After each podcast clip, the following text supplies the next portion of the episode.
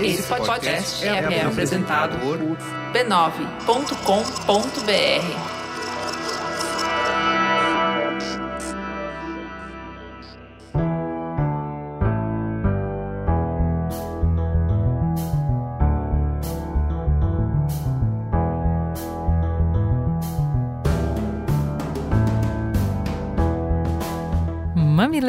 e mamiletes, sejam bem-vindos, bem-vindas e bem-vindes ao nosso espaço semanal de conversas de peito aberto. Eu sou a Juva Lauer. Eu sou a Cris Bartz e esse é o Mamilos, o podcast que faz diálogos de peito aberto.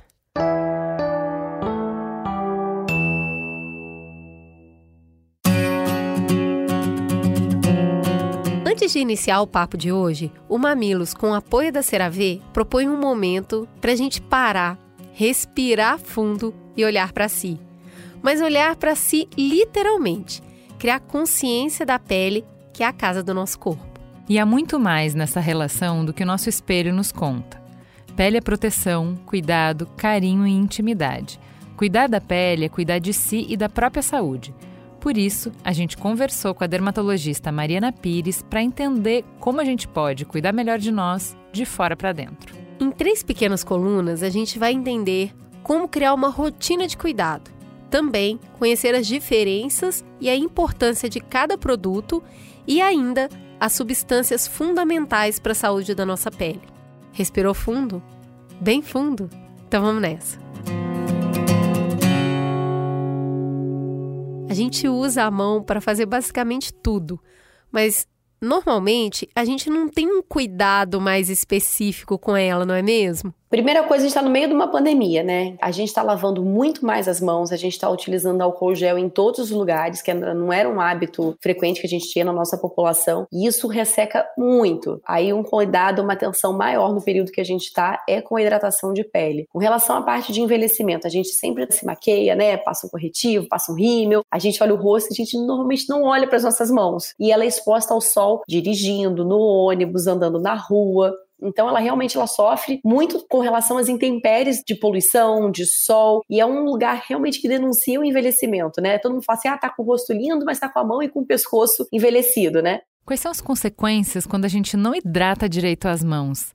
A gente acaba, às vezes, ouvindo que as mãos são as primeiras partes do corpo a mostrar marcas de envelhecimento, né? E o envelhecimento da pele das mãos, o que, que a gente vai notar? A mão vai ficando mais atrófica, aquela coisa mais gordinha das mãos, a, mão vai ficando mais magrinha e vai aparecendo aqueles tendões, vai ficando aquela mão mais cadavérica, né? Bem magrinha. Isso denuncia uma questão do envelhecimento. Pacientes mais velhos têm uma tendência a ter essas mãos mais magras, mais aparecendo os tendões, os ossos, as estruturas. E a pele vai ressecando a ponto de ficar parecida com plástico mesmo, né? Você vê que ela não tem brilho brilho, ela se movimenta em bloco, ela não tem essa maleabilidade. Para estar maleável, tem que estar hidratado. Então, a questão de você não hidratar as mãos ao longo dos anos, das décadas, vai culminar nessa pele que parece realmente com plástico. Agora, como é que a gente inclui uma rotina de cuidado com as mãos? Como é que dá para fazer isso de uma maneira simples? A mão é muito difícil, que a gente utiliza a mão para tudo, na verdade, né? Então, assim, passou hidratante, não sei o quê, quase que hábito, né? A gente vai pegar, lavar a mão para tirar aquele excesso de creme que fica na mão, né? Aí é o que eu falo com os pacientes aqui. Foi passar o produto do rosto, que tem uma textura mais levinha, sabe até do skincare. Chega, pega aquele restinho, passa aqui no dorso da mão, passou o filtro solar, terminou aquele, vai lá e passa o filtro solar que você passou no rosto, você passa nas mãos e tá resolvido. O problema é que você vai passar o gel, você vai lavar e na hora que você fizer isso, vai tirar tudo que tá aqui em cima das mãos mãos. Eu, por exemplo, eu fico aqui, ó, do lado aqui da pia, eu deixo um hidratante, porque eu lavo a mão e passo rapidinho hidratante, que eu lavo a cada paciente, a cada, enfim, lavo demais. Pra minha mão não ficar muito ressecada, eu tô toda hora passando hidratante. O Mamilos apresentou essa coluna em parceria com CeraVe, a marca em hidratação mais recomendada por dermatologistas no Brasil. O que a gente está aprendendo nessa jornada é que hidratação é muito mais do que estética, é proteção para a pele.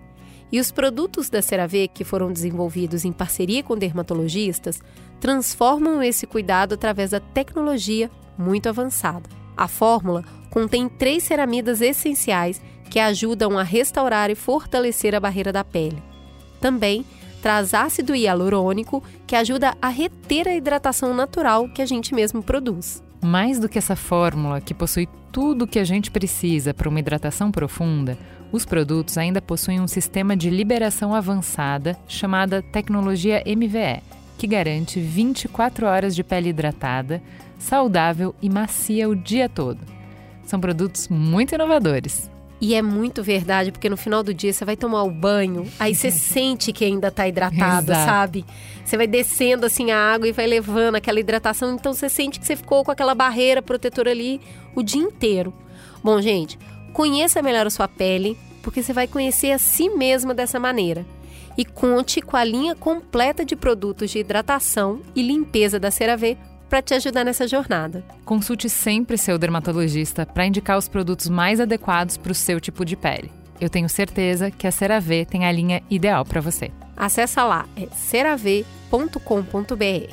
Os produtos eles também estão disponíveis nas maiores redes de farmácia do país, além das principais lojas online de beleza. É a distância de um clique. CeraVe e Mamilos, ajudando você a cuidar da sua pele.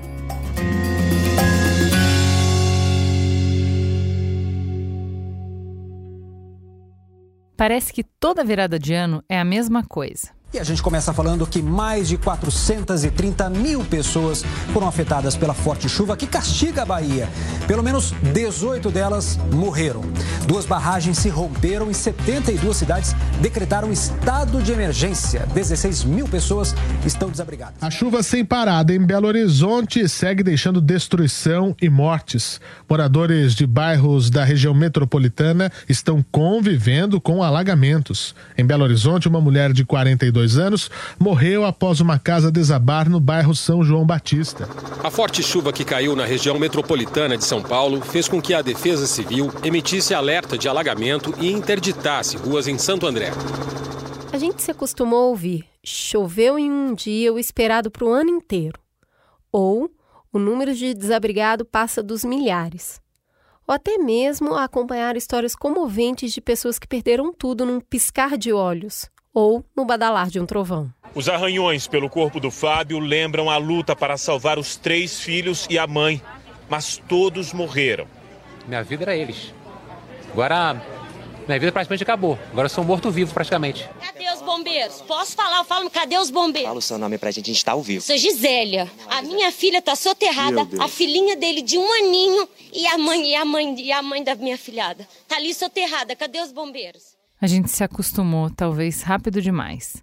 As equipes de busca e defesa civil ainda trabalham intensamente em Petrópolis, no Rio de Janeiro, a última cidade a ser palco de uma tragédia de chuvas, que deixa mortos, feridos, desaparecidos, desabrigados e desesperançosos. Em todo o Brasil, as chuvas de Petrópolis tomaram os noticiários desde 15 de fevereiro. Campanhas de doação, visitas de políticos e personalidades e histórias comoventes foram impulsionadas, chamando a atenção do país para a tragédia. Novas cenas não param de surgir, dando a dimensão da tragédia em Petrópolis. Registros feitos com o celular mostram dois ônibus tombados e sendo engolidos pelo alagamento. Cenas de destruição como essa tomaram conta da cidade de Petrópolis, na região serrana do Rio, nesse 16 de fevereiro. Meu Deus do céu! Olha só, já o que o Leonardo Teixeira vai te mostrar agora. O tamanho da tragédia aqui nesse ponto no morro da oficina. São vários pontos de buscas. As pessoas que não estão de vermelho são voluntários que ainda fazem as buscas como moradores. Assim como o que aconteceu na Bahia na virada do ano, poucos dias depois a discussão saiu do ar. Ao menos até a próxima grande chuva nos tornar de uma surpresa bastante conhecida, na verdade.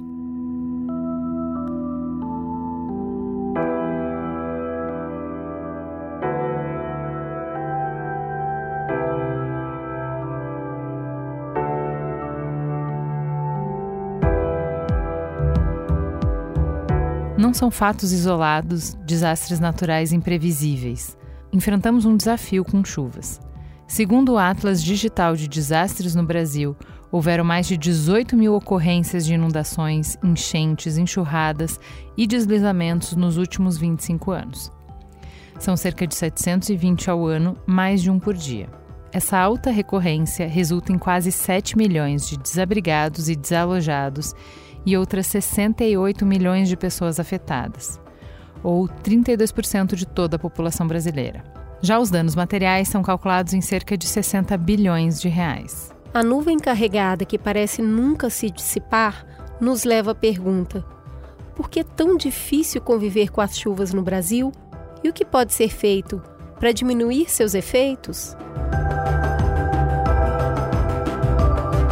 Buscamos especialistas para tentar nos ajudar a separar o que é causa e consequência no desastre das chuvas e como elas afetam o nosso país de diferentes maneiras.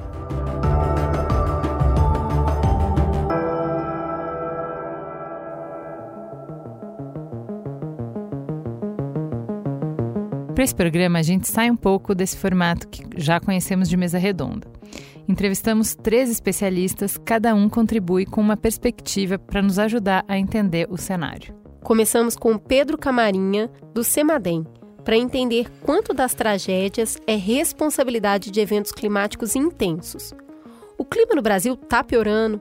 A maior incidência de desastres é um sintoma do aquecimento global? Continuamos a conversa trazendo a socióloga urbana Rita Passos para entender por que alguns grupos são mais afetados por desastres climáticos do que outros. Qual é o perfil mais afetado pelas chuvas no Brasil? E fechamos recebendo Nabil Bonduque, que é arquiteto, urbanista e professor, para explicar o quanto dos desastres é responsabilidade das escolhas humanas e para além dos fenômenos naturais. Com o cenário urbanístico que temos hoje, o que é possível fazer para diminuir os impactos da chuva no futuro?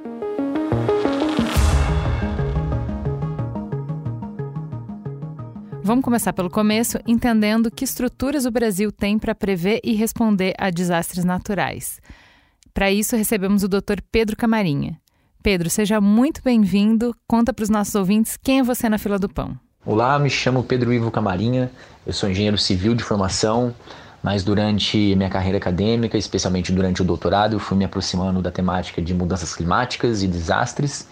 Hoje eu sou funcionário do Centro Nacional de Monitoramento e Alerta de Desastres Naturais, o CEMADEM, que é uma instituição que pertence ao Ministério de Ciência e Tecnologia, mas também sou cientista, sou pesquisador nessa área de avaliação de impactos, vulnerabilidades e adaptação às mudanças climáticas. Então esse sou eu na fila do pão. Muito bem, já que você falou do Semadem, me conta um pouquinho como é que é o trabalho do Semadem, como que ele funciona. Bem, o Semadem é uma instituição federal vinculada ao Sistema de Gestão de Risco de Desastres, na qual nós monitoramos cerca de 1.058 municípios atualmente, que são os municípios mais críticos aos desastres de origem geohidrológicas, que seriam inundações, enxurradas e alagamentos, mas também os deslizamentos de terra, como esse caso que aconteceu em Petrópolis recentemente. E nós monitoramos esses municípios 24 horas por dia, 7 dias por semana. Nós contamos com equipes multidisciplinares compostas sempre por pelo menos um meteorologista, um especialista em geodinâmica, que é o meu caso, um especialista de hidrologia e também um especialista de desastres naturais que procura informações a respeito de vulnerabilidades locais, informações sobre possíveis impactos que estejam acontecendo e dão suporte para as nossas tomadas de decisão. Então, nós, durante esse monitoramento, avaliamos diversas situações de risco iminente, normalmente deflagrados pela chuva que está acontecendo naquele momento ou que está por acontecer. E nós enviamos esse alerta pelo protocolo atual para a Defesa Civil Nacional, que se encontra em Brasília, e eles são os responsáveis por encaminhar esses alertas para as defesas civis municipais e estaduais, que podem ativar os seus protocolos locais para minimizar os impactos, mas sobretudo para evitar mortes. Né? Nossa missão, sobretudo, é para diminuir a quantidade de mortes que acontecem no Brasil causadas por desastres dessa natureza. Importante mencionar que o CEMADEM não é uma instituição meteorológica né, que faz avaliações meteorológicas. Nós consumimos informações da meteorologia, mas a nossa análise de risco é um passo a mais. Nós sempre estamos avaliando essa questão da meteorologia com as características locais, da geografia do ambiente, a, das vulnerabilidades socioeconômicas, das, das características da infraestrutura local. Então é através dessa abordagem que nós elaboramos nossos alertas e enviamos eles para que os impactos sejam minimizados. Tá bom, então você falou no, no geral como funciona, vamos para uma situação específica. Num caso de Petrópolis, por exemplo, como é que o monitoramento que você faz é, se reverte em ação nesses outros órgãos, como por exemplo Defesa Civil? Certo, então vamos lá. A nossa missão principal é tentar enviar esses alertas com cerca de duas horas de antecedência, né? E esse tempo é estimado né, para que o alerta chegue até a Defesa Civil Municipal e eles tenham algum tempo hábil ali para poder ativar os seus planos de contingência ou medidas e ou medidas locais também para que a população consiga minimizar esse impacto, né? Eles junto com a população, ou em alguns casos eles também repassam essa informação para a população para que elas, de forma proativa, também colaborem na ativação desse plano de contingência, quando, por exemplo, a população já é capacitada e já é treinada para isso, como é o caso de algumas localidades de Petrópolis. Então, normalmente é esse o procedimento. Existem algumas ações que podem variar dependendo da localidade, porque esse plano de contingência, essas ações de defesa civil variam de localidade para localidade, mas basicamente a Defesa Civil busca fazer a evacuação dessa, dessas áreas mais críticas, é, o acionamento de sirenes também para que a população possa ativar as rotas de fuga, né, para que elas consigam sair a tempo das suas residências. Algumas vezes são montados abrigos temporários, já imaginando com que aquele impacto vai acontecer, então pessoas vão precisar ser deslocadas para esses abrigos. É, e algumas outras ações que podem ser mais específicas dependendo da ocasião. E aqui no momento não vou conseguir explicar todas elas, porque realmente elas podem ser muito particulares de região para região. Mas basicamente a ideia é essa: o documento, né, o alerta vai para a Defesa Civil Federal, né, Defesa Civil lá em Brasília, nacional, que encaminha para a Defesa Civil Municipal que faz essa articulação muitas vezes com o suporte da Defesa Civil Nacional e também da Defesa Civil Estadual, né? É, essas engrenagens, dependendo do tamanho do desastre, dependendo daquilo que a gente está estimando, essas engrenagens todas têm que gerar juntas para que você possa ter condições de fazer ações mais efetivas, né? No caso específico de Petrópolis agora, desse caso recente, é, foi um pouco diferente. A gente teve uma antecedência ali mais ou menos de uma hora e meia do alerta que a gente enviou até o momento do processo muito embora a gente já tinha feito uma, uma um, um, boletim mais regional alertando a possibilidade de ter processos não tão devastadores quanto aqueles, mas sim processos de deslizamento de terra. Mas essa, esse período de uma hora e meia que a gente enviou o alerta se deve à imprevisibilidade do processo meteorológico que aconteceu, né? É, tem alguns estudos saindo agora recentemente, provavelmente aquela chuva que aconteceu de 240 milímetros em duas horas é uma chuva que nunca aconteceu no Brasil, né? De tamanha intensidade, isso ainda está sendo estudado. Então, como nós sempre é, precisamos do conhecimento prévio desses processos meteorológicos, até mesmo os modelos meteorológicos que fazem estimativas, eles sempre precisam de observações do passado, a gente sempre fica limitado a, a esses processos que já aconteceram. Então, esse processo, como foi algo inédito e extremamente raro, é mais difícil de se prever também e por isso a gente não conseguiu uma antecedência tão grande como em alguns outros casos a gente já conseguiu, né?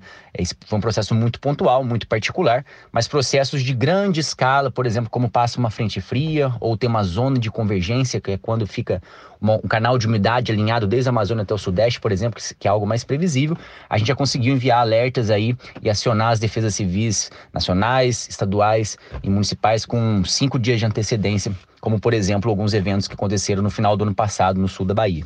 É, o que você está descrevendo me soa familiar, me parece com o que a gente vê nos filmes de tornado dos Estados Unidos ou de terremoto, que é uma agência nacional que é responsável por fazer essas predições para esses monitoramentos e que avisa quem vai evacuar a população, vai ser a prefeitura, vai ser os bombeiros, vai ser defesa civil, enfim, mas existe esse órgão que vai estar tá passando as informações de quando é perigoso e quando não é e qual é o tamanho do, do perigo e qual é a urgência. Uh, eu não sabia que existia no Brasil esse órgão, né, do que a gente vê em filme, que acontece. Eu não tenho uma experiência pessoal de ver isso acontecendo muito. Mas você fala de uma coisa muito organizada, com muito método, né, com essa ciência, com equipe, time, processo, protocolo. Com é, com toda essa estrutura que existe, você vê que nos últimos tempos os riscos de deslizamento têm aumentado ou diminuído? E se aumentaram ou diminuíram, isso é uma questão de a gente ter condições climáticas mais adversas ou toda essa infraestrutura que você falou, toda essa cadeia que é mais complexa do que apenas a é, meteorológica que está mais é, precária? Bom, bem legal essa pergunta. Eu vou só voltar um pouquinho lá no começo da sua fala, é porque realmente o Semadem é um centro assim que enche os olhos mesmo, né? Eu brinco que lá em 2012, a primeira vez que eu entrei nesse centro, né, ele foi criado por conta do desastre da região serrana do Rio de Janeiro em 2011, mas lá em 2012, a primeira vez que eu entrei, eu me apaixonei. Eu tirei uma foto desse centro, coloquei na minha rede social e inclusive escrevi na legenda, eu ainda vou trabalhar aqui porque realmente eu fiquei muito instigado, né? Tem muita tecnologia envolvida, são muitos telões, muitas imagens de sensores, de dados observados e algo realmente que motiva a gente a trabalhar nessa temática, né? sobretudo com essa missão que eu acho muito digna, né? Embora também seja muito desafiadora. Então, indo para aquela pergunta sobre o risco está aumentando ou está diminuindo, né? É, isso não é tão simples assim de responder, porque a gente tem que entender que o que caracteriza esse risco pode ser dividido basicamente em três dimensões diferentes, três vetores diferentes, e eu vou explicar rapidinho quais seriam eles, né? De um lado a gente tem o evento gatilho, né? Que seriam as ameaças que vêm por conta das chuvas extremas. Então, a gente aqui no Brasil é, fica sempre dependendo desses eventos de chuvas mais extremas, mas não necessariamente sempre são os eventos mais extremos, alguns eventos mais brandos também causam desastres aqui, mas a chuva aqui no Brasil é sempre o evento gatilho. Sobre esse ponto de vista, sobre os estudos que existem atualmente sobre as mudanças climáticas, a gente tem sim uma sinalização de que os locais onde já se chove muito, principalmente, esses eventos têm se tornado cada vez mais frequentes e cada vez mais severos. A gente tem recordes sendo quebrados é, com uma grande frequência também. Então, sobre essa perspectiva, existe sim uma possibilidade do risco estar aumentando por conta dessa dimensão da ameaça climática, né? Mas do outro lado tem toda aquela componente que eu mencionei a respeito da população exposta em áreas de risco e isso tem seus problemas enraizados em questões sociais, estruturais, em falta de ordenamento territorial, de planejamento e nesse sentido nos últimos anos, desde que o Semadem foi criado, né, a gente tem observado que essas áreas de risco têm sim aumentado e muito. Né? Então são muitas pessoas que estão cada vez mais ocupando essas áreas, muitas vezes elas não têm o conhecimento de que essas áreas são áreas é, que estão sob um risco iminente, né? É, e nem, tem, nem também podemos culpá-las de forma alguma, porque, como eu disse, isso tem a ver com um problema que é enraizado em questões sociais e estruturais que vem de longa data. Mas sobre essa perspectiva, sim, a gente pode falar que o risco também tem aumentado. É, mas, por outro lado, a nossa capacidade de enfrentamento também está aumentando, o que diminuiria o risco nessa conta que eu mencionei. Né? Então, essa capacidade de enfrentamento, o que, que é? É justamente o estabelecimento de sistemas como esse que o Semadem possui hoje, né? de uma entidade como a do Semadem, com, com uma tecnologia tão robusta, com muitos recursos humanos, é, uma capacitação das defesas civis do Brasil afora de uma forma bastante bastante importante, é, que não se via 10, 15, 20 anos atrás, mas que ainda também tem as suas limitações. Com certeza tem muitas limitações relacionadas a isso e isso também precisa ser melhorado. A gente tem alguns exemplos, por exemplo, como um evento de um ciclone bomba que aconteceu em Minas Gerais, Espírito Santo no ano passado, que foi um evento de uma magnitude muito grande, ou também um evento que aconteceu na Bahia, agora em dezembro de 2021, mas que nós conseguimos, juntos com a Defesa Civil, fazer uma grande missão, uma grande campanha, vamos assim dizer, com uma antecipação bem, bem, bem interessante, de cerca de cinco dias e os impactos foram bastante minimizados. Então, sobre essa perspectiva, a gente pode dizer que sim, o Brasil tem avançado bastante, mas ainda precisa melhorar. Mas de uma forma é, resumida, que eu queria a mensagem que a gente precisa passar é que muita coisa ainda precisa ser feita. A gente está longe ainda de ser um país onde os riscos estão dentro dos níveis entre aspas aceitáveis. Como a sua especialidade é essa, né, é, é de fenômenos meteorológicos, eu queria te perguntar sobre como está é, como está essa evolução dos desastres naturais no Brasil, porque a gente tem no nosso imaginário coletivo essa coisa de que é um país abençoado por Deus, de que a gente não precisa se precaver muito, porque somos abençoados por um clima maravilhoso. Então, se eu dei o exemplo de fenômenos como ciclones, tempestades, terremotos, vulcões e tal, nada disso é uma preocupação para brasileiros em tese. É, desde que você começou a estudar, desde que você começou a trabalhar com isso, é, a nossa condição é melhor ou pior do que países da região aqui da América Latina? A gente está considerando o, o que a gente enfrenta adequadamente preparado ou o que, que nos falta? Bem, essa comparação é sempre muito difícil de ser feita porque cada país vai ter a sua particularidade, né? Como você bem disse, ah, tem muitos países que são afetados por desastres relacionados a vulcões, a tornados, a furacões, a terremotos. É, são casos que não, não se refletem aqui no Brasil, né? Além disso, o, o Brasil ele tem uma característica bem diferente da grande maioria dos outros países que são muito afetados por desastres, que aqui nós temos uma heterogeneidade muito grande, tanto de processos físicos, naturais, entre aspas, né, que podem causar desastres relacionados a esses eventos de chuvas, mas nós também temos uma heterogeneidade de contextos sociais e de contextos ambientais, né, de geografias diferentes, que fazem com que esse desafio se torne ainda maior. Então, aquilo que é válido para uma região, aquelas premissas válidas para uma região, não necessariamente vale para outras, né? Isso inclusive pode mudar de município para município, o que torna o desafio ainda maior. Mas isso significa que é, é necessário que políticas públicas voltadas a uma real diminuição de risco de desastre seja implementada e seja realmente uma agenda, compromisso né, do governo para que a gente possa falar que nós estamos adaptados, né? nós temos uma situação adequada para o enfrentamento da situação toda. Né? Ah, o centro de monitoramento do CEMADEM realmente é um centro de referência é realmente um centro que temos uma capacitação muito grande em termos de recursos humanos. Nós temos sim nossas fragilidades, temos sim nossas limitações, nossos recursos têm diminuído aos longos dos, dos nossos recursos federais, né, têm diminuído ao longo dos anos, mas é sim um centro de referência que inclusive pode ser é, dito como o melhor aqui da América Latina. Nós temos a maior rede observacional da América Latina em termos de estações meteorológicas é, além de uma grande quantidade de pessoas trabalhando de especialistas, de mestres, doutores, que inclusive é, é, referência mundial. Não é comum você encontrar um centro tão grande quanto esse.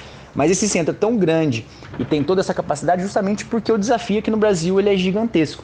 Então, desse ponto de vista, eu posso dizer que sim, nós estamos adequados parcialmente, nós temos capacidade de enfrentar esse problema, precisamos de melhoria, mas seria uma grande falácia dizer que a problemática como um todo ela estaria resolvida somente com ações desse tipo, né? Então, para finalizar essa, essa pergunta, né, o que precisa mesmo são ações e políticas focadas desde a diminuição da quantidade de população exposta nessas áreas de risco, educação ambiental, investimento em obras de infraestrutura e de saneamento, a capacitação das defesas civis. Então, tudo isso faz parte desse pacote que é necessário para a gente poder afirmar que nós estamos adequados para o enfrentamento desses desastres que acontecem aqui no nosso território. Ou seja, resumindo, não temos um problema de clima, nem tampouco de monitoramento de clima, temos um problema de urbanismo. Não, não. A gente precisa deixar claro que sim, nós temos problemas e fragilidades quanto ao monitoramento que é feito, nós temos ainda muito a melhorar.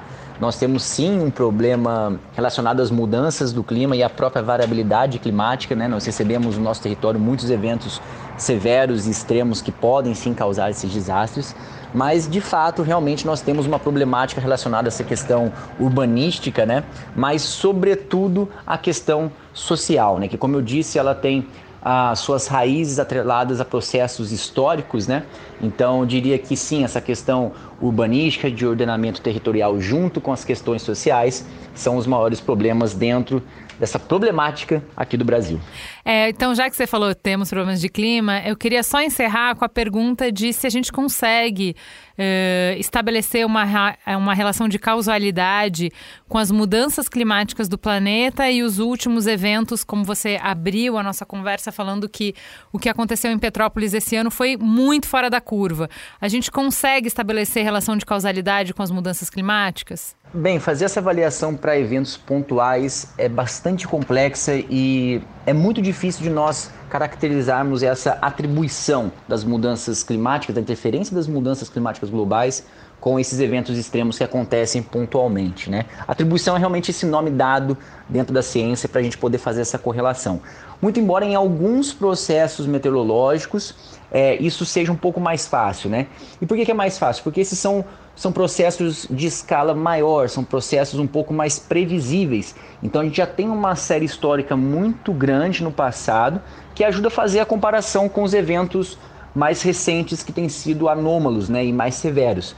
Esse foi o caso, por exemplo, do evento que aconteceu é, no ano passado, entre Minas Gerais e Espírito Santo, no qual já tem alguns estudos conseguindo relacionar fortemente a influência das mudanças climáticas naquele evento, mas esse evento teve uma abrangência espacial muito maior.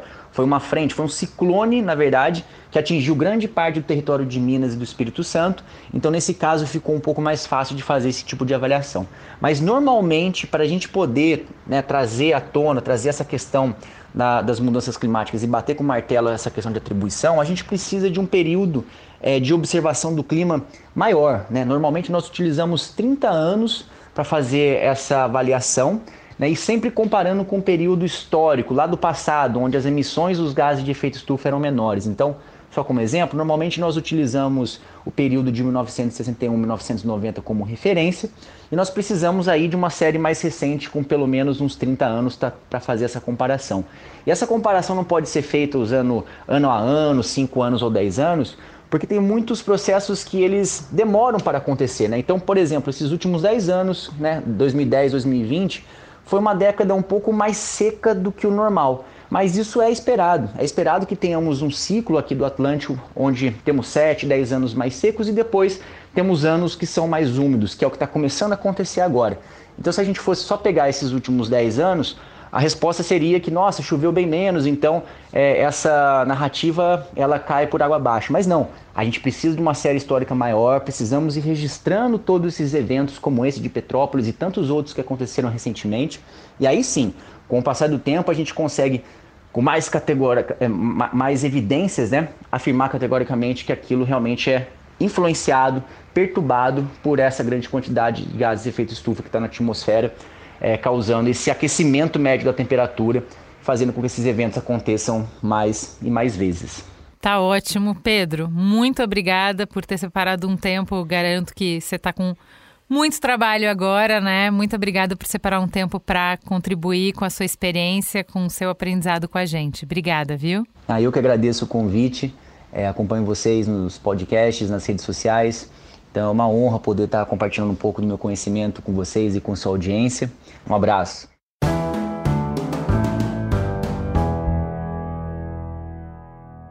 No clássico livro Sol é para Todos, tem uma passagem onde um personagem faz uma pergunta, quase um lamento.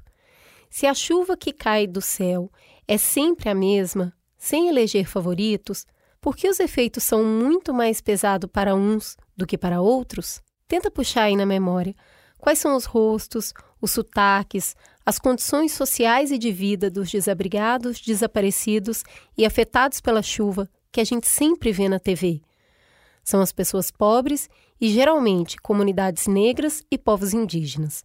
Esses são os grupos que mais ocupam as chamadas áreas de risco e sobre eles recaem uma carga desproporcional dos riscos, dos danos e dos impactos sociais causados pelas chuvas. Sobre isso, o advogado de direitos humanos Gabriel Manteli disse: As mortes pelas chuvas intensas têm cor e CEP demarcados. Essa interseção entre injustiça racial e ambiental apresenta os corpos que a sociedade tolera que sejam negligenciados. E essa tragédia dentro da tragédia amplia ainda mais a nossa desigualdade social histórica, a falta de moradia, de saneamento básico e de trabalho. Para dar o nome certo para essa situação, a gente vai receber a Rita Passos. Por favor, Rita, se apresente para os nossos ouvintes quem é você na fila do pão. Oi, gente.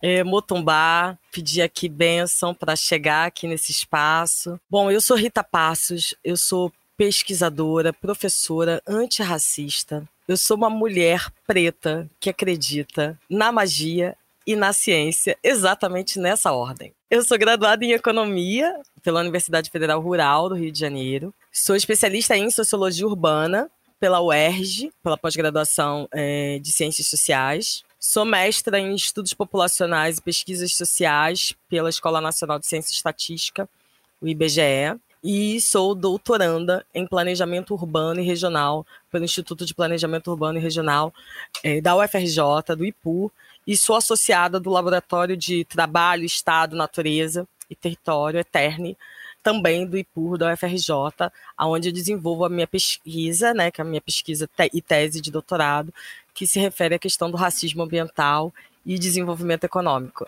Muito bom, trabalha muito a Rita. E assim, quando é, eu estava lendo um pouco sobre os trabalhos que você desenvolve, tem uma questão, tem um termo que é interessante que aparece que são conflitos socioambientais. Né? Então a gente está falando ao mesmo tempo de gente e do espaço que ela ocupa. O que, que por que se dá e o que são esses conflitos socioambientais? A questão dos conflitos ambientais, né, ela envolve né, a importância do espaço, desse território e das pessoas que ali habitam. Quem são essas pessoas? Quem são aqueles corpos que estão naqueles espaços? Né? Então, o que a gente tem, geralmente, quando a gente tem uma situação que se deflagra um conflito, a gente tem uma outra coisa que a gente chama de zonas de sacrifício são áreas onde estão dispostas pessoas com pouco poder, com pouco dinheiro, com pouca condição econômica, financeira, né? Pessoas etnicamente diferenciadas, e aí eu falo de, dos negros e dos nossos povos originários, né? Os indígenas. Então são áreas onde a disputa de poder ela é muito desigual. E essas pessoas têm pouco acesso a poder e pouquíssimo acesso a qualquer tipo de, de recurso é, que possa se valer para ela de proteção e de defesa desse território. Então, o que acontece é, em geral, você tem um, uma necessidade do capitalismo de avançar sobre esses territórios, e aí você tem um embate dessas pessoas, que é um embate desigual, que é um embate é, diferenciado em termos de poder, mas o que tem e o que acontece muito hoje em dia é que a gente já tem um nível de articulação e de mobilização, já uma expertise já muito grande a respeito disso. Mas em termos de, de, de igualdade, né, de poder, de negociação, de barganha, geralmente esse capital que avança sobre esses territórios é um capital que vem muito munido também de um, uma ajuda de um, de, de um apoio do Estado, né? E aí, quando eu falo Estado, eu estou falando governo federal, estadual e municipal, né? Todas as esferas, de todas as naturezas, né? A gente está falando também de executivo, de legislativo, está falando de judiciário. Então, eles têm esse suporte, eles têm um suporte institucional, esse capital tem um suporte institucional que essas pessoas não têm. E isso se deflagra numa situação de conflito um conflito das pessoas em defesa do seu território, em defesa da sua ancestralidade, em defesa do seu modo de vida, né? E hoje a gente tem isso muito bem marcado hoje em dia no Brasil, que é a questão dos conflitos é, rurais, né, principalmente dos conflitos é, envolvendo a questão do, dos neoextrativismos no Brasil, que é um grande mote do nosso desenvolvimento econômico. Né? Então, é o agronegócio, é a mineração, são atividades né, que garantem é, um PIB muito elevado para a gente, né? mas ao mesmo tempo atravessam, e às vezes de maneira muito severa, muitas vezes de maneira muito severa, é, esses corpos, corpos não brancos, corpos indígenas. Então, como é que o termo racismo ambiental, que a gente começa a entrar aí dentro desses conflitos socioambientais, como que a gente define esse racismo ambiental? É, o racismo ambiental, ele vem justamente de encontro a isso, né? Ele começa, é um termo que vai surgir, né, nos movimentos de luta pela justiça ambiental nos Estados Unidos na década de 80 e que vem com essa carga da questão racial porque eles percebem nos Estados Unidos que a disposição dos lixos, dos lixos radioativos, estavam mais dispostos em, em territórios de pessoas não brancas. Então, a, a, partir dessa, dessa observação, eh, se começa essa luta por justiça ambiental e, obviamente, em contraposição ao racismo ambiental que é evidenciado a partir desse estudo, que é um estudo que vai para a Comissão de Justiça Americana em 1987. E aí, a partir daí, isso deflagra a questão de que existe um ônus de todo o processo de desenvolvimento que recai sobre corpos não brancos. Ou seja, tem todo um ônus de, um de desenvolvimento, todo um ônus que você tem sobre o avanço sobre determinados territórios por motivos de expansão econômica, é, esses territórios eles nunca são abraçados pelo desenvolvimento. Eles sempre ficam vizinhos, né, vizinhos ou são expropriados, mas ficam à margem disso. Então, o conceito de racismo ambiental é justamente esse conceito que trabalha a ideia de que nem todo mundo é afetado da mesma maneira sobre as questões ambientais. Existe uma diferença de tratamento entre essas pessoas. Agora, Rita, isso vem numa raiz desde a nossa invasão, né? Porque o que a gente tem, as pessoas negras já são trazidas, sequestradas para o território nacional e desde então elas ocupam espaços que são inferiores, né? Que são mais perigosos, que são que têm menos acesso, menos suporte. Agora a gente já vem nessa discussão, né? Há centenas de anos e eu queria te perguntar se você consegue perceber alguma evolução nos debates e nas mudanças é, de discurso a respeito da de uma melhor equalização de ocupação do espaço, do espaço urbano, do espaço rural, para verificar esse desequilíbrio. Cris, você colocou uma questão que é muito importante, né? A gente tem essa questão conceitual, esse marco de 87, mas eu sempre gosto de falar que a gente tem um marco anterior que é ontológico, né? Da nossa criação, da nossa formação, do no, o nosso processo de colonialidade, ele é formado por um racismo ambiental. Então, assim, as pessoas foram expropriadas de seus corpos, foram expropriadas de seus conhecimentos, né? Que é uma coisa que é importante a gente dizer, que esse racismo, ele marca um apagamento de toda a especialidade técnica dos negros trazidos de África para o Brasil. Do ponto de vista é, conceitual, a gente tem aprimorado muito esses elementos que compõem o racismo ambiental, né, como ele se compõe de outros racismos, né, se sobrepõe a outros tantos racismos, né, como ele também é uma peça-chave de entendimento do racismo estrutural. Então tudo isso está muito, isso tem sido muito é, encampado por várias pessoas, por vários pesquisadores. E eu, particularmente, fico muito feliz com isso, porque eu acho que a gente tem uma obrigação de, de recuperar isso, porque isso tudo foi apagado da gente. Eu acho que a prática ainda está muito longe, para ser muito sincera. Eu acho que a gente ainda tem muito para caminhar, mas eu acho que a gente tem que passar por uma questão que está sendo muito trabalhada agora, que é o epistemicídio né? Que é essa coisa de você apagar o conhecimento, a história dessas pessoas, né? Desses negros, desses indígenas. Então, de você trazer resgatar isso, recuperar essa memória, contar isso de uma outra forma, entendeu? Com essa perspectiva decolonial que a gente tem hoje em dia, entendeu? Esse nosso olhar do sul, do sul global, para entender essa perspectiva. E isso acho que a gente tem avançado muito. Então, o que você está me contando é que quando a gente resgata essa história, a gente tem um processo de é, devolver o poder para esses povos e isso faz com que a ocupação do espaço seja melhor pensada, porque a gente começa a entender como ela já vem pensada ao longo do tempo, é isso? Sim, eu acho que também isso. A gente tem um, um, problema estrutural, e quando a gente fala de racismos estruturais, né, a gente tem uma questão que também é psicoemocional, né? E a gente tem aí Fanon, né, Franz Fanon, a gente tem Neuza dos Santos Souza, né, Tornar-se Negro. É um processo, é um processo de tomada, de reencontro, de reconexão com a sua ancestralidade, de reconexão com o seu povo originário, né? De onde você veio, né? Que são questões filosóficas gerais, mas que também nos tem esse rebatimento. Então, à medida que você recupera sim esse território, você mexe com a autoestima dessas pessoas. Você, elas aprendem a se enxergar e a se valorizar. Aí a gente tem uma questão que é subjetiva.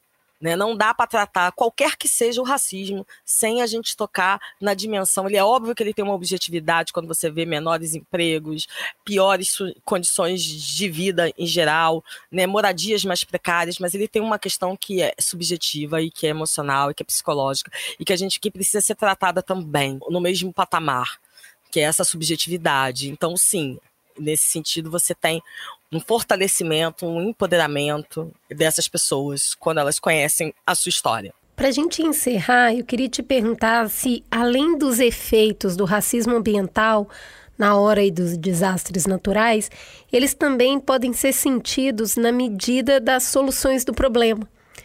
Então, é, no abrigo aos desalojados, nos auxílios, nos programas de reconstrução, o fato de serem essas pessoas, as políticas públicas pós-desastre, também são afetadas? Elas são afetadas, mas elas não são colocadas. E isso é um, um eu acho que um grande desafio, né? A gente está falando essa coisa do objetivo. É, é, eu acho que é fundamental hoje em dia a gente trabalhar o dano ambiental numa perspectiva do racismo ambiental.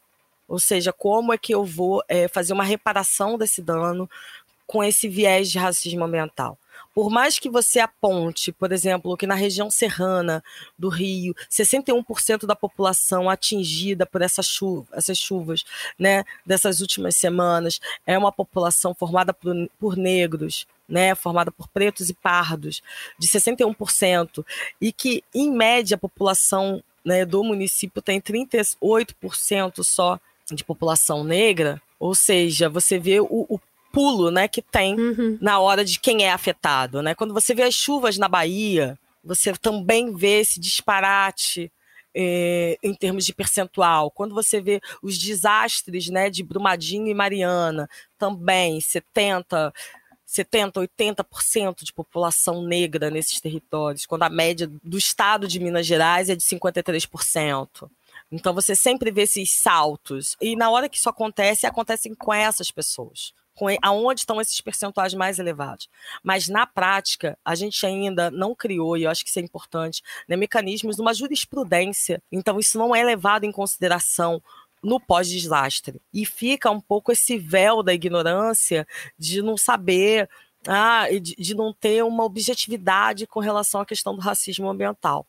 Então, acho que o que a gente precisava era criar, assim como a gente já criou algumas jurisprudências em termos do racismo religioso e outros racismos, né? Mas criar uma jurisprudência com relação ao racismo ambiental. Ele existe, ele é um fato estatístico, ele é um fato real, vivido por essas pessoas. E aí, quando você vai ver é, quem já foi assistido é, em Mariana pelo desastre né, da BHP Billiton, né, Samarco e tudo mais você vê que a população negra ainda não recebeu o necessário de termos de reparação de dano. Né, a população indígena também, né? Então você vai vendo que esses povos eles vão ficando para trás até nessa hora da reparação do dano. Então, ou seja, tanto antes do desastre, quanto durante o desastre, quanto pós-desastre, essa questão ela não é colocada de maneira evidente, ela não é, ela não é objetificada, ela não, ela não aparece, entendeu? E aí ela fica tangenciando o debate numa questão nebulosa que, como diria Grada Quilombo, né, as nossas dificuldades da gente colocar e pontuar realmente o racismo, dar o nome de racismo que as coisas têm, né? Quando não tem nome, parece que não existe, né? Quando a gente fala desastre causados pelas chuvas, já tem aí uma um abandono da responsabilidade, né?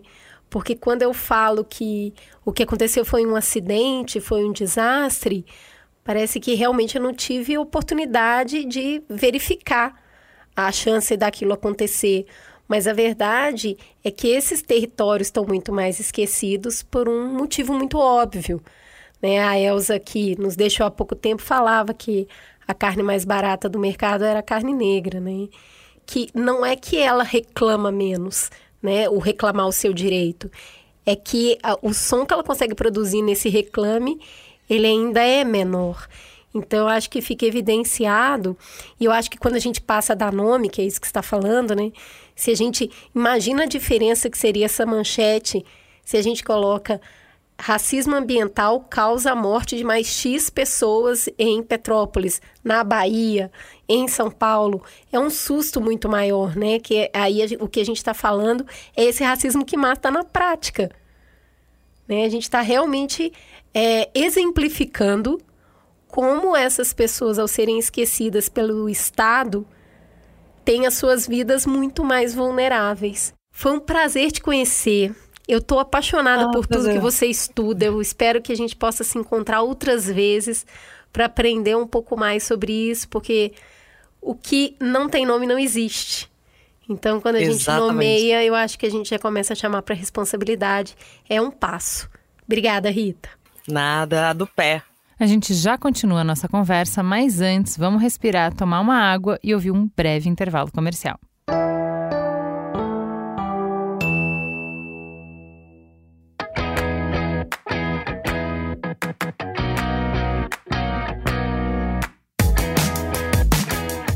Você acompanha o Mamilos há algum tempo, ou se anda ligado no universo dos podcasts, já está sabendo que eu e a Cris lançamos o curso B9 Ensina Produção de Podcasts no fim do ano passado. Toda a nossa experiência em mais de sete anos de trabalho nessa indústria vital do podcast, a gente colocou no ar para transformar o conhecimento de vocês em dois módulos com 17 aulas de muito conteúdo. É um curso pensado para atingir você, que já está nativa no mundo dos podcasts, e para quem ainda está sonhando em dar o primeiro passo. Esse curso deu trabalho para fazer, viu, gente? Rala muito, né, Juliana? Muito, demais da conta. Muito conteúdo, mas assim, a gente tá começando a receber o retorno de quem tá terminando o curso agora na, na primeira turma e tem sido uma delícia ouvir o que, que o pessoal tá falando. Então, por exemplo, o Haller Duarte, ele já é podcaster há dois anos. Mesmo assim, ele fez o nosso curso e aprendeu um monte de coisa nova. Ele falou assim: que experiência incrível, conhecimento é transformador mesmo. Obrigada por tanto. Agora sim, me sinto mais podcaster do que quando comecei. E a Natália Freitas falou: conteúdo incrível que abriu minha cabeça e me deu muito, mas muita vontade de colocar em prática os novos aprendizados e insights. Então vem com a gente ajudar a ampliar e profissionalizar a podosfera. Matricule-se agora no curso B9 Ensina Podcast da concepção à monetização no site da Percursa. Depois que o Pedro já empurrou a bola das tragédias para o campo dos urbanistas e que a Rita qualificou a discussão dando o perfil de quem é mais atingido, encerramos a conversa com o professor Nabil Bonduque. Seja muito bem-vindo. Quem é você na fila do pão?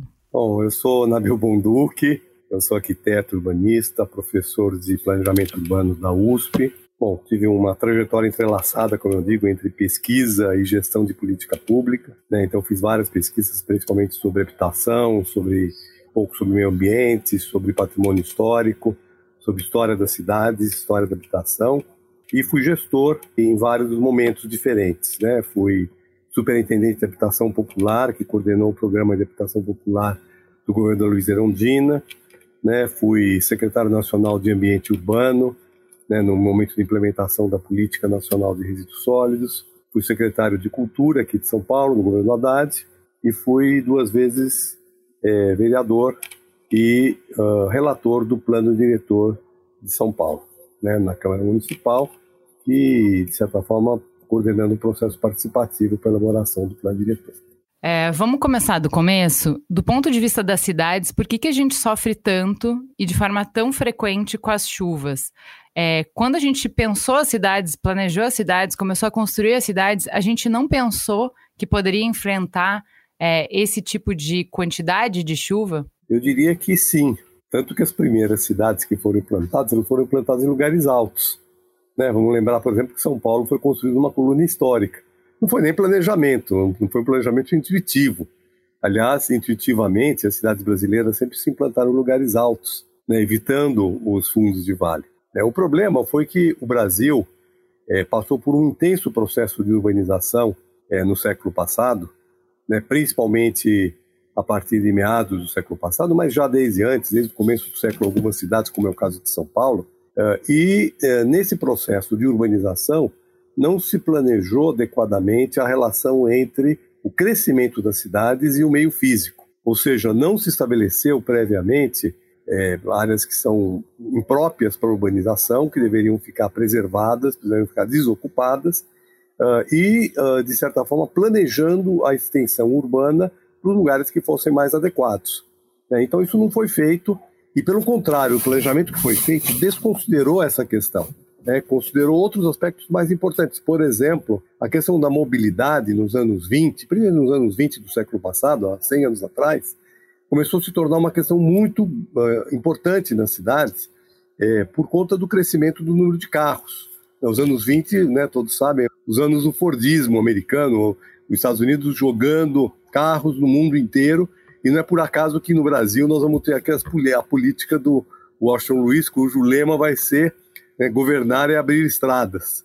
Né? E então, abrir estradas, abrir avenidas se tornou o objetivo principal e se esqueceu a questão ambiental. Então, né, aqui em São Paulo, por exemplo, os fundos de vale que estavam abandonados, que estavam não ocupados, certo? Porque eram evitados, porque eram lugares que as pessoas, inclusive, consideravam lugares que eh, transmitiam doenças epidêmicas, ou eram ocupados de maneira ainda precária por habitação, mas ainda num momento muito incipiente do crescimento da necessidade de habitação popular nas cidades, essas áreas acabaram, estão desocupadas, são ótimos lugares para o quê?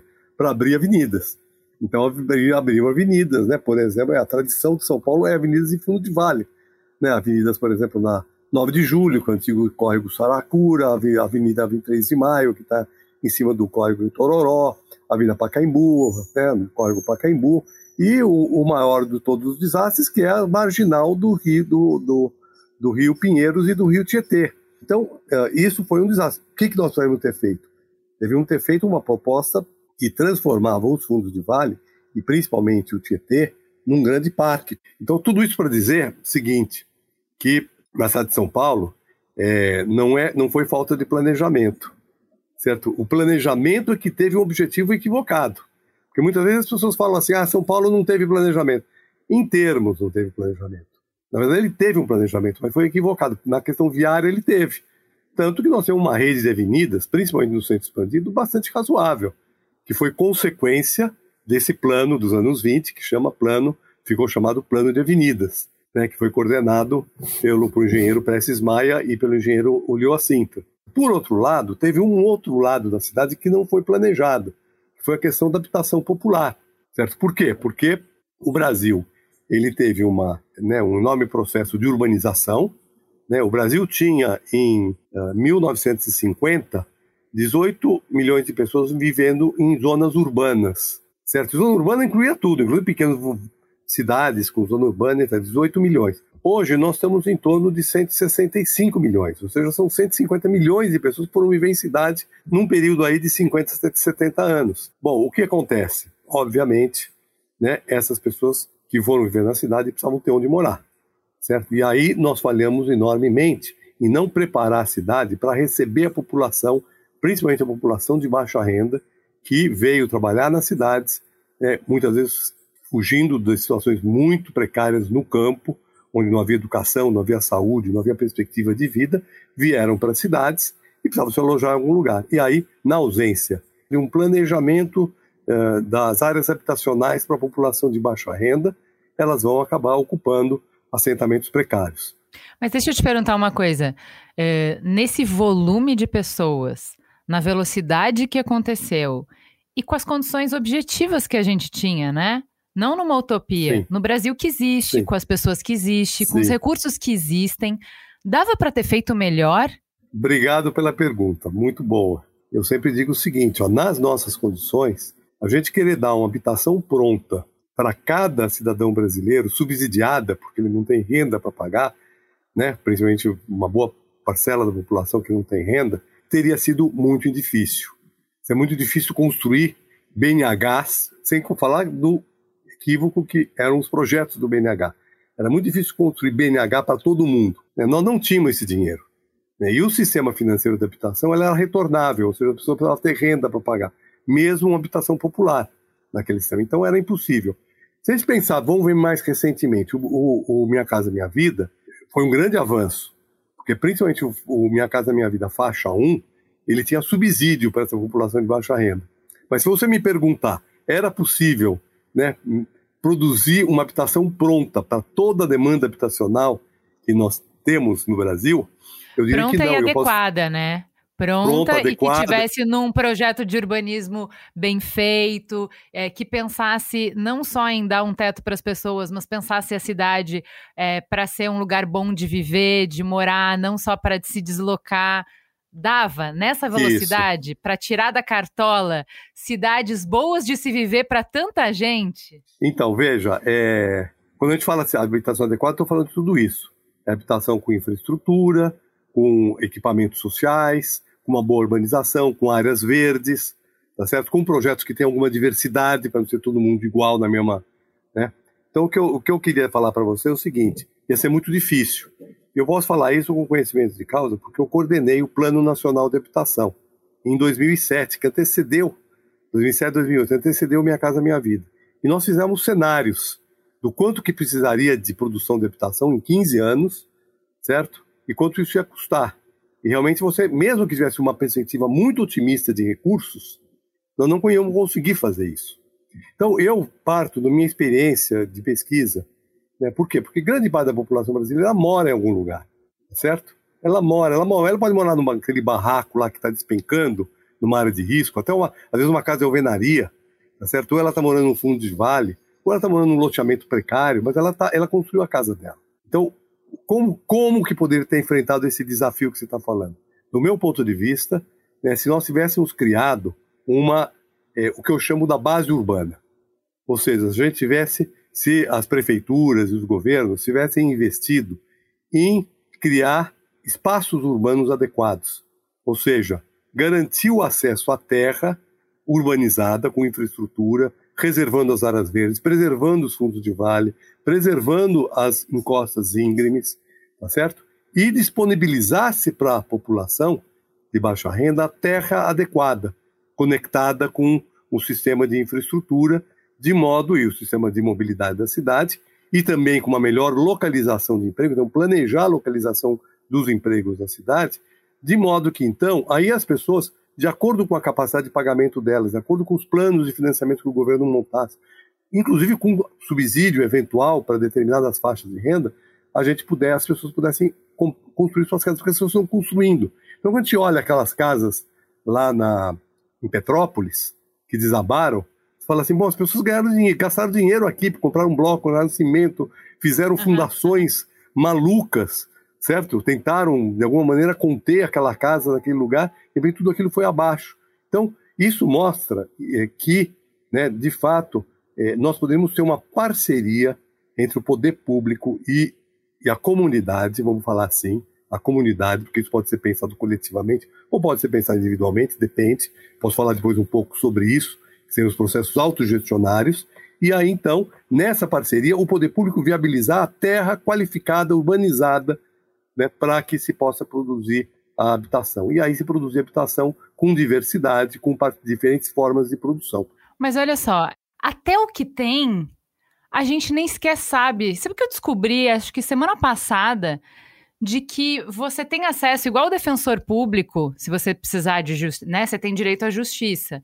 É, então você tem direito a um defensor público. Existe arquiteto. Então você pode ter um arquiteto público, você tem acesso a isso, isso existe, isso é um serviço. Olha a quantidade de gente que eu falo toda semana, olha a quantidade de matérias que eu já produzi. Eu nunca ouvi isso. Quem precisa, então você vai sabe? Ouvir pela primeira vez agora. Quem precisa, sabe? Que não precisa, por exemplo, eu, eu, é o que você falou. As pessoas estão gastando dinheiro para construir, só que elas fazem de acordo com as suas possibilidades. E não é só possibilidade de renda, é possibilidade de acesso, de saber o que, que ela, o que, o que existe para ela. Então, assim, as pessoas sabem que existe um arquiteto da prefeitura que ajuda a fazer cálculo estrutural para que você não faça uma construção que vai te colocar em risco e colocar em risco outras pessoas? Veja, do acesso a duas coisas fundamentais. Primeiro, acesso à terra, tá? Porque não adianta você querer construir num lugar que a construção é, ou é muito cara, ou ela é arriscada, ela é difícil, ela precisa de um cálculo estrutural muito complexo. Né? Então, para poder garantir essa, acesso à terra urbanizada, nós precisaríamos ter, ter feito, lá nos anos 40, 50, uma reforma urbana no Brasil, uma ideia de reforma urbana. Ou seja, de garantir que a terra não fosse apropriada privadamente com o direito absoluto de propriedade. Né? Você podia até ter algum tipo de direito, e isso toca um, um dos pilares da sociedade. E é isso que esse é o desafio que nós temos agora, é conseguir conscientizar a sociedade da necessidade de acesso à terra urbanizada e transformar a terra, principalmente a terra urbana, a terra rural também, esse é outro problema, numa terra que seja acessível para a população de baixa renda. Para isso é fundamental o Estado. Segunda questão né, que você tocou agora, ela é muito importante para nós arquitetos. Né? Nós arquitetos temos uma campanha nacional há muitos anos já, né, que gerou inclusive uma lei nacional, que é a Lei da Assessoria Técnica Gratuita para Habitação de Interesse Social, né, que é a criação de um serviço. Você falou em defensoria pública, seria uma espécie de uma defensoria pública do urbanismo, da arquitetura do urbanismo, certo? Que era um órgão, que é um espaço que não precisava ser necessariamente estatal, poderia ser com apoio do Estado, então, o nosso conselho, o Conselho de Arquitetos do, da Arquitetura e do Urbanismo, tem defendido fortemente né, que a gente crie né, um programa de assessoria técnica gratuita em todas as cidades brasileiras com disponibilidade de arquiteto. Porque você falou uma coisa que não é exatamente como acontece. Se você for na prefeitura, prefe... as prefeituras, em geral, elas não vão ter um engenheiro, um arquiteto para fazer o cálculo da sua casa. certo? Isso, esse programa precisa ser criado. Então, nossa grande batalha, a batalha dos arquitetos, dos urbanistas, é a batalha de criar um serviço né, de assistência técnica, habitação e urbanismo gratuito e fazer da arquitetura, da arquitetura popular, né, da habitação popular, a mesma coisa que de alguma maneira a gente tem hoje com o direito, com a saúde e com a educação. A gente sempre fala assim, ah, nós vamos ter o nosso SUS né, da habitação, né, que, é, que é isso, que a pessoa que precisa construir, que não tem recurso, ela pode procurar né, um serviço e esse serviço ser oferecido gratuitamente para que ela possa construir. Então, veja bem, se o Estado garante a terra, certo? E se há disponibilidade de profissionais, e aí então né, a, a família vai, de acordo com as suas possibilidades, viabilizar a construção. Eu falo isso porque eu, minha primeira pesquisa, minha primeira pesquisa foi é, sobre a autoconstrução em bairros periféricos de São Paulo. Eu estou falando de 1977. Foi quando nós fizemos essa pesquisa. Eu e a Raquel, né? Raquel Romui, que a gente trabalhava junto, eram estudantes da FAO, e nós fomos fazer uma pesquisa que foi bastante pioneira na época, porque a gente foi entrevistar as pessoas, fizeram uma pesquisa quantitativa em bairros da periferia de Osasco, e depois fomos entrevistar os moradores. Né? E os moradores relataram como eles construíram suas casas. Sempre com muito sacrifício, né? trabalhando nas horas livres, chamando a família, fazendo mutirão, tá certo? Mas construíram suas casas. E foi com base nessa experiência que em São Paulo, lá dos anos 40, 30, 40 até os anos 70, mais ou menos, havia uma certa disponibilidade de terreno. Mas aquele lote que a pessoa comprava prestação. Terrenos em condições mais ou menos adequadas. Por exemplo, nos anos 40, Vila Guilherminda, Vila, Vila Matilde, é, depois, um pouco mais para frente, Vila Esperança, falando dos bairros da Zona Leste, né, e foi indo. Quando chegou a partir dos anos 70, começou a não ter mais disponibilidade desse lote popular. O que, que a pessoa fazia? Ela comprava o lote, a prestação, tá certo? Pa parava de pagar o aluguel, fazia um barraco no fundo do lote, ia morar lá, então, em vez de pagar o aluguel, pagava a prestação do lote, e aos poucos já construindo a casa definitiva, que eram antigas casas autoconstruídas por, por trabalhadores que vieram morar em São Paulo. Só que nos anos 70, essa opção foi escasseando, porque foi escasseando a terra certo? Aí começaram o quê? Ocupar os fundos, as áreas que estavam vazias, que eram, que eram uh, vamos assim, próprias para urbanização, né? Beiras de córrego, áreas íngremes, certo? Foram gerando, então, foi crescendo enormemente favela. Tinha antes? Tinha? A gente conhece o célebre caso da favela do, que virou célebre, né? Da favela do Canindé, que só virou célebre graças a Maria Carolina de Jesus, certo? Porque ela morava lá. Mas tinham várias outras favelas que eram as favelas na beira do Tietê, que eram áreas inundáveis, que foram sendo, várias delas foram sendo uh, transferidas, remanejadas, certo? Mas nos anos 70, a velocidade com que isso se deu foi tão grande que já não tinha mais possibilidade de remanejar. Então, o que aconteceu? As favelas se consolidaram e aí então depois a gente vai para os projetos de urbanização, de afastamento de risco, etc. Então, estou né, falando tudo isso para dizer o seguinte: é, a população tem uma certa capacidade de construção, mas ela precisa ter onde construir certo? E isso é né, o nosso grande desafio. E, claro, ter gente que assessora para construir bem, com qualidade, com beleza. Nossa cidade, infelizmente, é muito feia. Então vamos lá.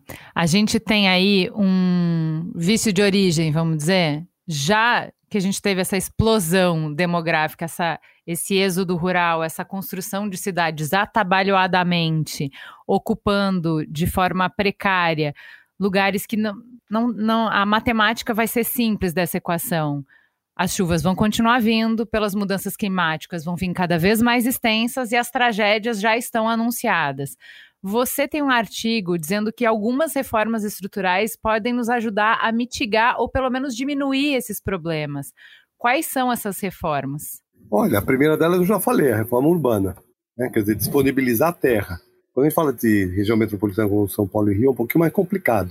Você pega cidades médias, é, que têm ainda a possibilidade de expansão horizontal, nós temos que criar mecanismos, por exemplo, que quando uma área rural vira urbana, zona rural quando se transforma urbana, uma porcentagem significativa dessa área vira terra pública. Porque é uma enorme valorização. Você pega uma terra rural que vale X como terra rural, Quando ela vira urbana, ela multiplica por 50, né, por 30, por 50, uma enorme valorização imobiliária.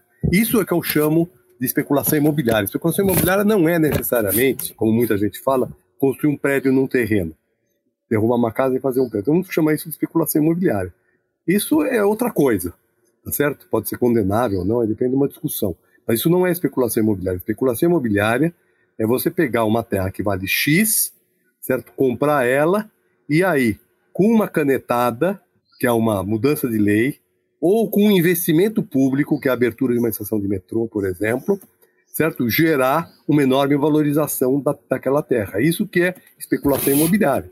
Então, nós precisamos recuperar, quer dizer, transformar essa valorização imobiliária em recurso público, em terra, na expansão urbana. Na valorização por investimento público, ela pode ser em retorno financeiro, que é a segunda parte da minha conversa. Né? Então, com isso, criar um estoque público de terra que a prefeitura planeja sua urbanização. Então, define ruas em tamanho adequado, estabelece onde vai ter área verde, preserva os fundos de vale, preserva as áreas íngremes e as áreas adequadas para urbanização transforma em área urbanizável, que pode ser um lote para uma casa, que pode ser um, uma, um lote um pouco maior para um prédio, que pode ser, aí depende do projeto de urbanização. Inclusive, preferencialmente com diversidade, certo? Para você não criar aquele ambiente urbano uniforme, todo aquele monte de conjuntinho habitacional de bloqueio de quatro andares. Dá diversidade, inclusive diversidade social. Porque você pode, se pode, por exemplo, disponibilizar um lote pequeno para uma família de baixa renda, autoconstruir sua casa com assessoria técnica gratuita, tá certo? E você pode ter um prédio, um bloco né, financiado, feito por empreiteira, combinar, né, quatro, cinco quadras de um tipo, outras quatro de outro tipo, etc. O plano, o plano habitacional, que é uma coisa que sempre, né, que a gente sabe fazer, que é possível fazer. E com isso, então, você cria, então, mas isso é uma reforma urbana, quer dizer, você garantir acesso à terra, né, é, para a população de baixa renda através da intervenção do Estado e garantir também espaço Ainda público. dá para fazer isso? Olha as cidades que a gente tem Então. hoje no Brasil, o tamanho das cidades que a gente tem hoje no Brasil, a complexidade, os interesses, como dizia o Brizola. Ainda dá para fazer isso? Isso é viável ou só é viável no, no planejamento, no TCC? Só na utopia. Olha, eu, eu, eu vou responder para você da seguinte maneira.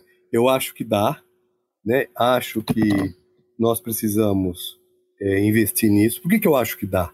Porque as cidades.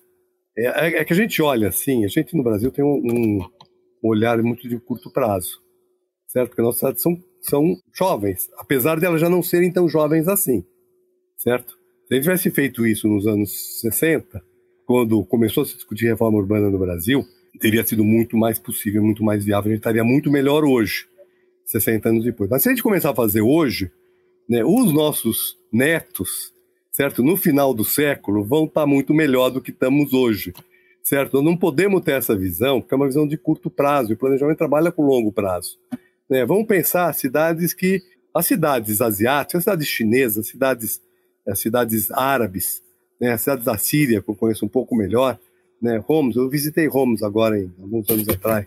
Você tem ali um, um, um centro, centro histórico de Homs, é de sete, sete séculos atrás, certo? É dos anos de 1300, 1400, 1200, tá certo? Então, é, as cidades elas, elas, as cidades elas passam por um processo de transformação, elas mudam, elas vão continuar existindo. Elas podem até encolher, mas elas podem encolher com qualidade. Porque veja bem, vamos dizer que a gente. Aí, aí sim eu já diria que seria uma, uma certa utopia, mas é viável se a gente tiver um planejamento bom. Vamos imaginar que esse, essa tendência mais recente da criação dos novos rurais, as pessoas que estão saindo da, da cidade, indo ir para sítio, morar na zona rural, trabalhar com a terra, né? Vamos dizer assim, se processos como esse, né, eles se intensificam, talvez a gente pudesse ter um certo encolhimento das cidades. Pequeno, não vai ser muito grande. Mas como é que essas cidades que se encolhem, elas se reestruturam? Porque as cidades se transformam, elas, as cidades não são assim sempre vai continuar no mesmo no mesmo processo. Elas são cidades que podem perfeitamente e vão perfeitamente se reconstruir, certo? Então, por exemplo, é, determinadas áreas de risco, elas vão ter que ser reestruturadas. Aí vai ter gente que vai falar assim: não, mas eu consigo segurar uma casa no morro. Sim, consegue. Né? Mas a que custo? Né? Tem casas de, de, classe, de classe média, de classe alta, da elite, que estão nos morros. Né, né, em morros, em áreas belíssimas, com vistas fantásticas. Mas quanto que custa para estruturar Ilha aquilo? Bela.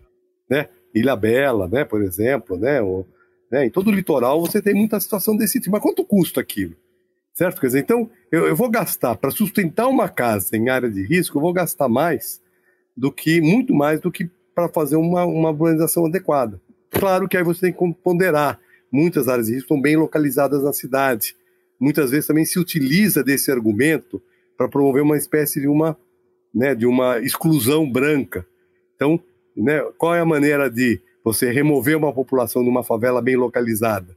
No morro, ela está em área de risco, então vou tirar ela fora tá certo? Vou tirar, já tem um bom argumento para tirá-la dali, certo? Então tem que tomar cuidado com isso, mas isso não quer dizer né, que a gente tem que aceitar qualquer situação em condição de risco. E não, tem que reconstruir as cidades. Então, a primeira reforma estrutural é essa, é conseguir viabilizar e, e veja, por menor que venha a ser o crescimento populacional daqui para frente, certo? Porque ele vai estar tá reduzindo né, o crescimento. Nós não temos mais aqueles índices dos anos 70, Exato. anos 80, que está né, tá reduzindo. Mas ainda nós temos, pelo menos no Brasil, até, até 2050, nós vamos ter ainda um, uma, grande processo de formação é, de novas famílias. Né? Eu recentemente fiz um, aproveitei de um estudo que foi feito pela Universidade Federal é, Fluminense, né, que indica que nós vamos ter, agora de cabeça, é, se não me engano, são por volta de 26 milhões de novas famílias se formando daqui até 2040, certo? Então, é, aliás, de 2010 até 2040, tem 30 anos, certo? 26 milhões de novas famílias, porque é isso, né? Nós continuamos ter, nós estamos tendo um envelhecimento da população, né? Então a população vive mais, né? Novas pessoas entram, vamos dizer assim, na necessidade habitacional. As famílias são menores, então o crescimento populacional é menor, né? Mas as famílias são menores. Então, o número de unidades habitacionais continua alto, né? Porque né, a unidade habitacional, em geral, claro que isso é, é uma, um aspecto cultural, né? Como as famílias moram, né? Mas mesmo quando as pessoas moram em situações de agrupamento doméstico, vamos dizer assim, não é, não familiares convencionais, vamos chamar assim, né? Por exemplo, é, casais gays, grupos de amigos que moram juntos, etc é raro a gente ter alguma coisa como, por exemplo, era a casa dos meus pais, onde nós chegamos até meu pai e meu tio, moravam juntos, que tinham 10 pessoas morando na mesma casa. Né? É raro, pode ter a república, etc., mas é difícil, né, do dois amigos, três amigos que moram juntos, né, é, ter, ou um casal gay adotar cinco filhos, por exemplo, né, não, é, não é comum. Então, a, a, a tendência são agrupamentos domiciliares, vamos falar assim, menores. E todo mundo quer, quem, quem quer morar junto quer ter uma casa, certo? Então, isso significa que nós vamos ter uma demanda né, por habitação. Vamos continuar tendo uma demanda habitacional grande é, nas próximas décadas. E depois tem outra coisa, tem uma obsolescência. A habitação tem uma vida útil, certo? Mesmo nessas cidades, assim, seculares, né, a gente vai lá, a gente às vezes circula por um, ruazinhas estreitas, ah, cidade colonial, cidade medieval, etc, etc, cidade antiga, mas muitas daquelas edificações foram reconstruções, certo? Não são necessariamente a mesma construção que está lá há séculos. Claro que tem lá o patrimônio histórico, uma casa do século XVI, do século XV, do século XVIII, mas né, chega uma certa hora que as casas são substituídas e né, porque a manutenção é muito grande, porque muitas vezes as casas não estão adequadas para as condições contemporâneas, então a reforma delas é muito cara. Então eu estou saindo, saindo da utopia aqui, tá? Estou falando da vida real, né? Então, assim, a pessoa fala assim, pô, que maravilhosa essa casa aqui do começo do século passado. Só que ela vai olhar, a casa ela vai ter que trocar todo o telhado, ela não tem instalação elétrica adequada, não Exato. tem ponto de luz, a, o, toda a parte de encanamento está danificada. Aí ela fala assim, pô, eu vou gastar uma fortuna e depois esse quarto aqui tem dois, três metros e, e meio de altura que eu não vou aproveitar e eu vou ter que pintar três metros e meio de altura, né, vou gastar mais na pintura, etc, etc. Então, né, quer dizer, claro que né? A gente tem que preservar o nosso patrimônio, mas existem certas medidas para isso de objetividade. Né? Então a gente vai num, num âmbito né, de, de inviabilidade prática né, da, né, da vida. Né? E é um pouco essa. Então são questões, né? Então, e tem migrações. E veja bem que esses mesmos fenômenos que nós vamos falando aqui com as das mudanças climáticas, que geram chuvas mais intensas, que fazem com que áreas que talvez antes não fossem de risco passem a ser de risco, né? Que é um processo dinâmico, né? É, também vão provocar deslocamentos de população. E deslocamentos de população, por si só, geram necessidades habitacionais. Então, quando a gente vê aqui, por exemplo, no Brasil, né, uma crescente presença de, né, de população africana, senegaleses, nigerianos, né, congoleses, né, que ficaram agora bastante né, conhecidos por conta da, daquela, daquela barbaridade que foi feita lá no Rio de Janeiro, uhum. né, né, do massacre. É, bom, e vários outros, as ilhas que, estão que vão... Então, todos, todos esses, esses processos, eles têm várias razões. Tem razões de guerra, que como a gente vê, estão aí, tá certo? É, são razões de secas, mudanças climáticas que geram secas, que é o que está acontecendo na África subsaariana, né? uhum. né? Que é que a, o deserto está avançando, e de uh, elevação do nível do mar, que quando esse processo se acelerar até o final do século, né, vai gerar deslocamentos e o deslocamento de população, o que que faz? A pessoa perde a casa numa, num lugar e vai para outro, certo? Então, quando você pergunta isso dá, isso dá, ainda dá tempo de fazer, é absolutamente necessário que se faça, porque nós vamos ter, né, nós vamos preparar nossas cidades e nossos territórios, até de maneira mais ampla, envolvendo inclusive a zona rural, então vamos ter que preparar os nossos territórios para uma reacomodação da população na Terra certo? Esse é, um, é quase um planejamento planetário que vai ter que ser feito. Quer dizer, isso porque eu sou otimista, isso porque eu sou otimista, certo? Eu não estou considerando que vai, né, que, nós, que a civilização vai caminhar para o seu desaparecimento. Se a gente vai quiser, quiser manter a, a, civilização humana na Terra, civilização é um nome também ruim de falar, né? né? A vida do homem na Terra, né? As várias civilizações uh, humanas que existem na Terra, nós vamos ter que encontrar os lugares adequados para que essas populações se acomodem. E isso é planejamento, né? E planejamento envolve habitação. Muito, muito obrigada. Ó, a gente falou que ia tomar 15 minutos do seu tempo, já se foram quase 40. É, Mas o é. papo está muito bom. É, esperamos você de volta aqui para uma hora e meia de conversa. Tá ótimo. Obrigado, Ju.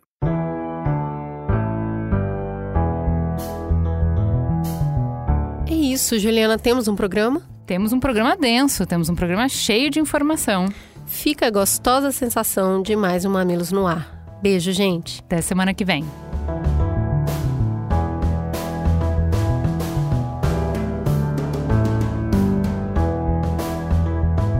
Mamilos é uma produção do B9. Apresentação de Cris Bartz e Juva Lauer. Para ouvir todos os episódios, assine nosso feed ou acesse mamilos.b9.com.br. Quem coordenou essa produção foi Beatriz Souza. O apoio à pauta e pesquisa foram de Iago Vinícius e Jaqueline Costa. A edição é de Mariana Leão e as trilhas sonoras de Andy Lopes. A capa é de Elodângelo. A curadoria dos programas de história é realizada por Deia Freitas. A publicação fica por conta de AG Barros. O B9 tem direção executiva de Cris Bartz, Juva Lauer e Carlos Merigo. E o atendimento e negócios feito por Raquel Casmala, Camila Maza e Thelma Zenaro.